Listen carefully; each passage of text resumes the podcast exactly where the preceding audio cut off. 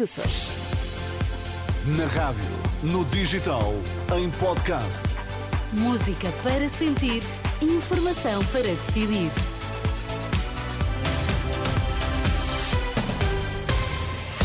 Vamos às notícias. Bom dia e boa semana. André Rodrigues, bom dia também para ti. O que é Bom que dia. temos em destaque a esta hora?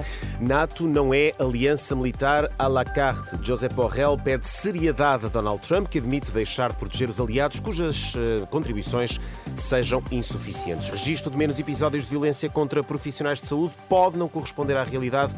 Alerta da FNAM para ouvir nesta edição às 10. Vamos lá então a esta edição das 10 com André Rodrigues na Renascença. A NATO não pode ser uma aliança militar à la carte. É a resposta do representante diplomático da União Europeia às afirmações de Donald Trump, que num discurso este fim de semana deixou a porta aberta a um incentivo à Rússia para invadir os países da NATO cujas contribuições para o orçamento da aliança sejam insuficientes. Declarações disparatadas, a expressão é de José Borrell, que pede seriedade a Donald Trump. NATO cannot be a military ally that A works NATO não pode depender dos humores do presidente dos Estados Unidos, sejamos sérios. A NATO não pode ser uma aliança militar à la carte. Ou existe ou não existe, mas não vou perder o meu tempo a comentar qualquer tipo de ideia descabida. José Borrell e a resposta às ameaças de Donald Trump, que admitiu a possibilidade de deixar de apoiar países da NATO que não contribuam para o orçamento da aliança. Também Joe Biden eh, classifica de chocantes e perigosas estas declarações eh, de eh, Trump. O presidente norte-americano acusa o seu antecessor de dar a Vladimir Putin um sinal verde para mais guerra. O primeiro-ministro israelita defende a estratégia de manter a pressão militar sobre Gaza como forma de libertar reféns, posição assumida por Benjamin Netanyahu na rede social X, depois do exército ter conseguido resgatar dois reféns numa operação em Rafah. Já o Hamas diz que vários ataques aéreos israelitas resultaram nas últimas horas em eh, pelo menos 100 vítimas mortais no sul da faixa de Gaza.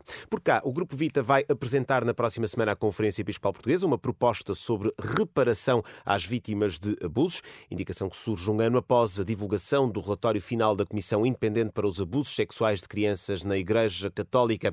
Em declarações à Renascença, a psicóloga Ruth Agulhas, que lidera o Grupo Vita, diz que caberá aos bispos portugueses decidir o que fazer. A CEP pediu-nos a nós para apresentarmos uma proposta eh, sobre o processo de reparação financeira, como é que ele poderá ser pensado. Esta nossa proposta vai ser apresentada à CEP agora durante o mês de fevereiro. Depois caberá à CEP analisar a proposta que nós enviarmos e decidir em conformidade ou não.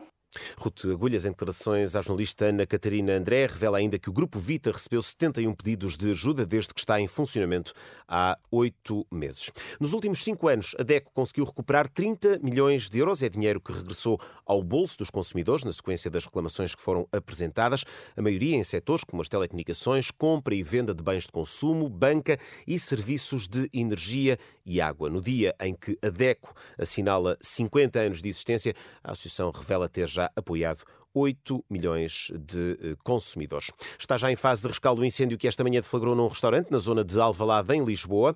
Uma pessoa teve de ser assistida devido à inalação de fumo, uma ocorrência que eh, provocou eh, constrangimentos à circulação automóvel nessa zona da cidade. São ainda desconhecidas as causas deste eh, incêndio. Depois dos protestos nas últimas semanas, a Ministra da Agricultura reúne-se esta tarde, a partir das 4 horas, com representantes do setor no norte eh, do país. Reunião marcada para as 4 da tarde na Câmara de Macedo de Cavaleiros. Já os agricultores franceses anunciam ações seletivas de protesto em supermercados e hipermercados.